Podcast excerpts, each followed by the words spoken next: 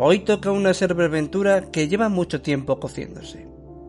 Va a tratar sobre un IBM X Series 236, un servidor de segunda mano que compré a principios de año y que ahora tiene un propósito en mi inventario, pero que comenzó con mal pie, ya que este equipo se estropeó a las dos semanas de recibirlo. Esto sucedió mientras realizaba pruebas en él.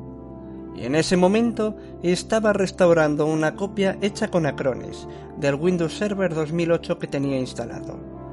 Recuerdo que estaba también haciendo fotos para el grupo de Facebook de Chrono Computer mientras la máquina se restauraba.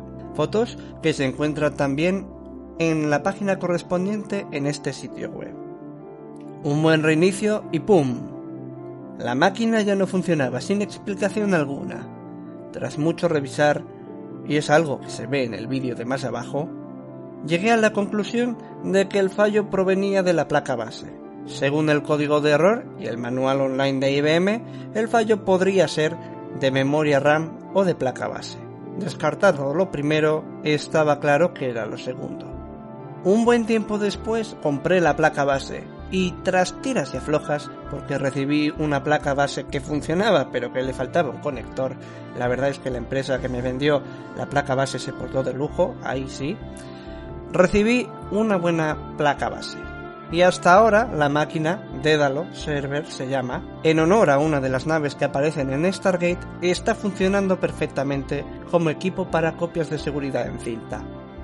Dédalo es un servidor con modestas especificaciones para hoy en día, aunque no me cabe la menor duda que en los años en los que esta máquina estaba a la venta, 2004-2005, era una máquina más que válida para pequeñas y medianas empresas.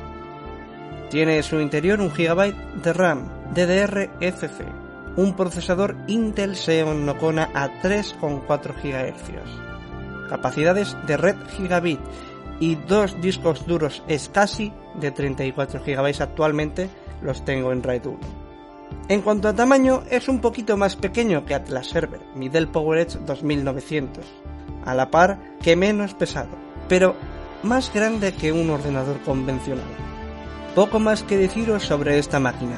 Si queréis ver más de la odisea que fue ponerla a punto, tenéis a continuación el vídeo de la serverventura correspondiente.